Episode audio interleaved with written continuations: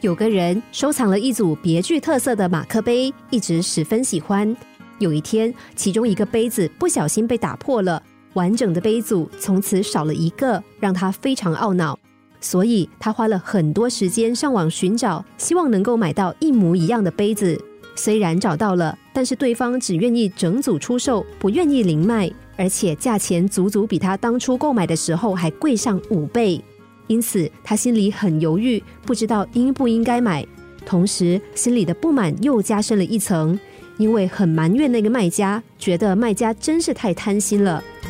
就在他烦恼的时候，家人说了一句话。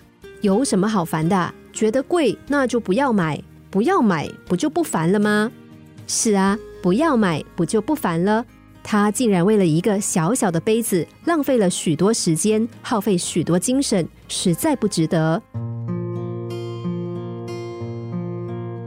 心念转变了，心情也就好了。后来他自己才发现，其实他所在意的根本不是那个马克杯。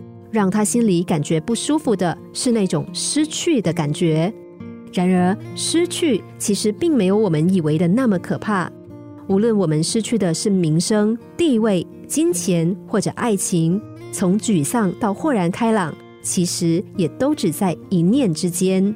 怕只怕我们放任自己深陷在失去的懊恼中，并放任这种懊恼滋生，成为不甘心。社会新闻中的仇杀、情杀、自杀。无论原因如何复杂，往往只是因为不甘心三个字罢了。美国人际关系大师戴尔·卡内基说：“接受现实吧，如果境遇已经坏的无法再坏，那就试着往上爬吧。学会接受失去的事实，其实也是幸福的不二法门。因为唯有如此，我们才能有重新开始的勇气。”